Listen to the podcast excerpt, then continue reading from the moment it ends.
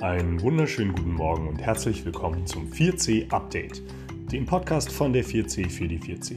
Ich bin Herr Rapp, hoffe, dass es dir und deiner Familie immer noch gut geht und freue mich, dass du heute eingeschaltet hast.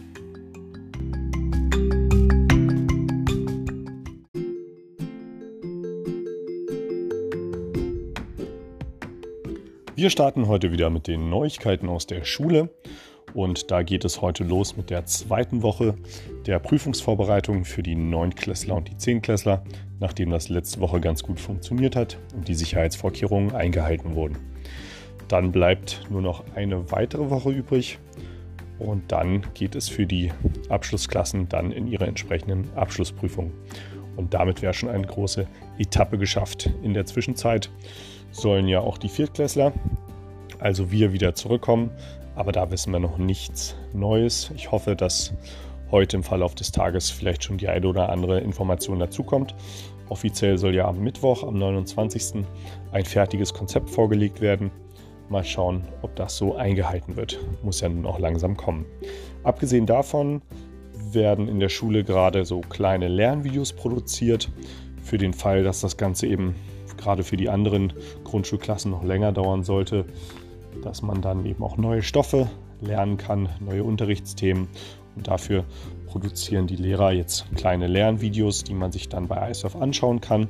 Und wenn man etwas nicht versteht, kann man dann immer wieder zurückspulen und sich das nochmal erklären lassen. Und das ist jetzt gerade das, woran wir hauptsächlich nebenbei noch arbeiten.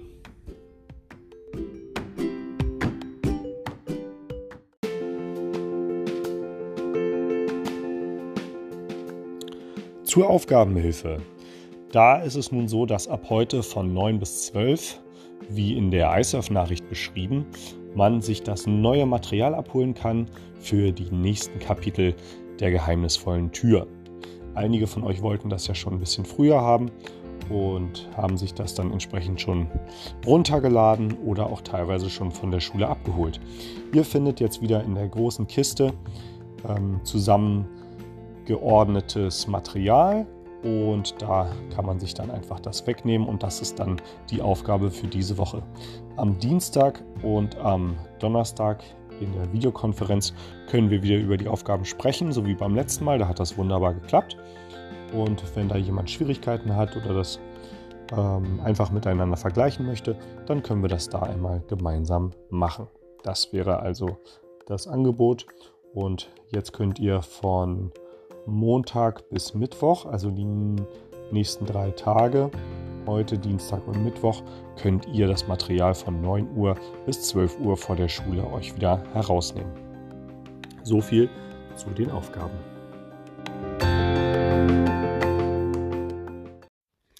Und weiter geht es an dieser Stelle mit einem tollen Rezept für zwischendurch. Und welches das ist, das erzählt euch jetzt Romeo. Viel Spaß! Hallo liebe 4C, ich bin Romeo und heute habe ich den Koch- und Backtipp für euch. Und zwar ein Bananensmoothie. Dafür braucht ihr zufälligerweise eine Banane, 200 Milliliter Milch, 1 Teelöffel Joghurt, 1 Teelöffel Honig und wenn man will, gefrorene Beeren. Das dann mixen und genießen. Das war's auch schon. Schönen Tag noch. Das klingt sehr lecker. Vielen Dank für diesen Tipp. Und dann kommen wir auch schon zum Witz des Tages und der kommt heute von Sam. Hallo liebe Fitze, hier ist euer Sam.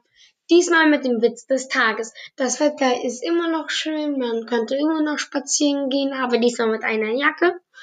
Und hier kommt der Witz des Tages. Wie nennt man ein Keks, der unter einem Baum steht? Ein schattiges Plätzchen.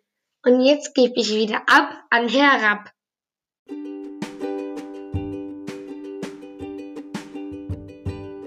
Danke, lieber Sam. Jetzt bin ich wieder dran. Und weiter geht es heute mit mir und dem Rätsel des Tages. Es lautet wie folgt. Es schwebt daher ganz kugelrund, durchscheinend leicht und herrlich bunt. Entstanden ist's durch einen Hauch Lang lebt es nicht, bald platzt sein Bauch. Was ist das? Das war das Rätsel des Tages.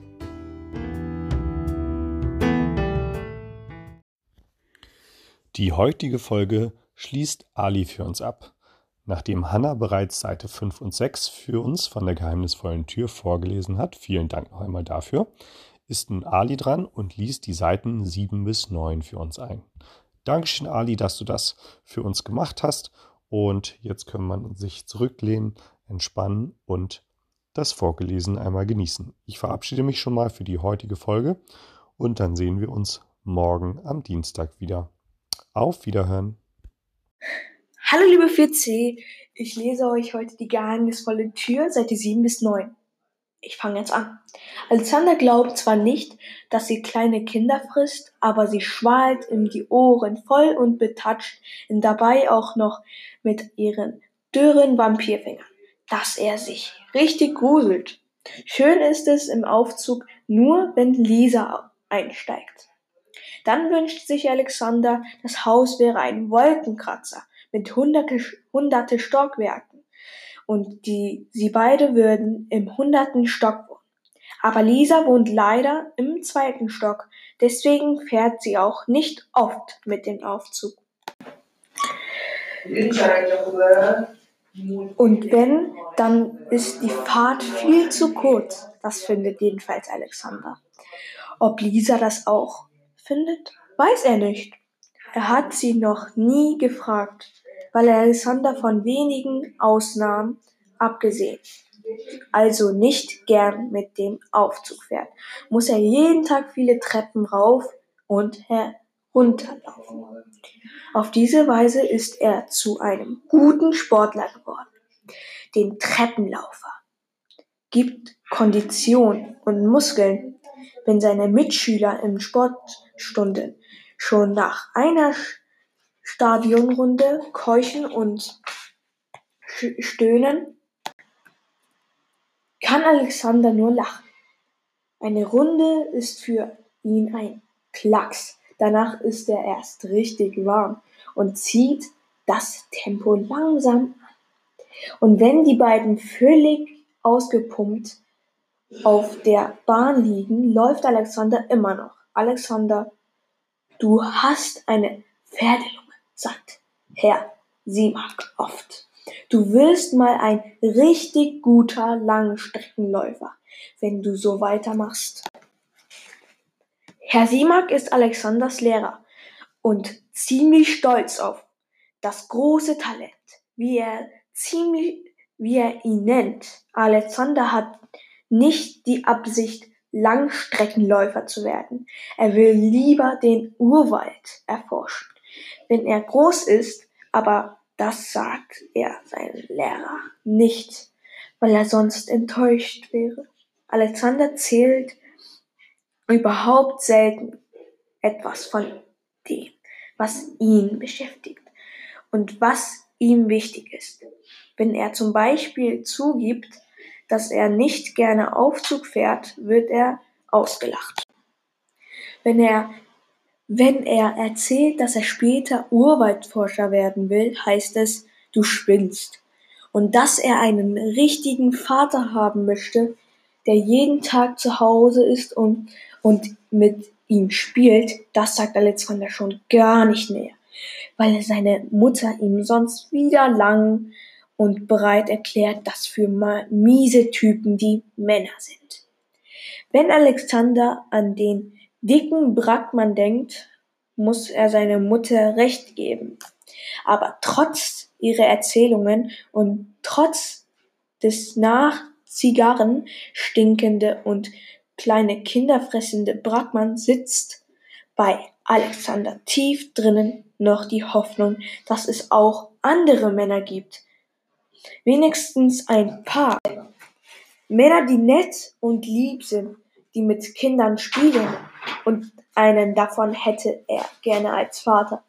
Der würde ihn vor dem dicken Brackmann beschützen und vor der alten Kreuzberger mit ihren ekligen Vampirfingern. Weil Alexander keinen Vater hat, der ihn beschützt, muss er heute mal wieder die Treppe nehmen, obwohl er spät dran ist. Im sechsten Stock steht Danny von vor dem Aufzug. Er ist schon 14, spielt sich vor Jüngeren gern auf und erzählt ihnen Schauergeschichten. Alexander mag ihn nicht und geht ihm wenn möglich aus dem Weg. Liebe 4C, das war's mit Vorlesen. Tschüss.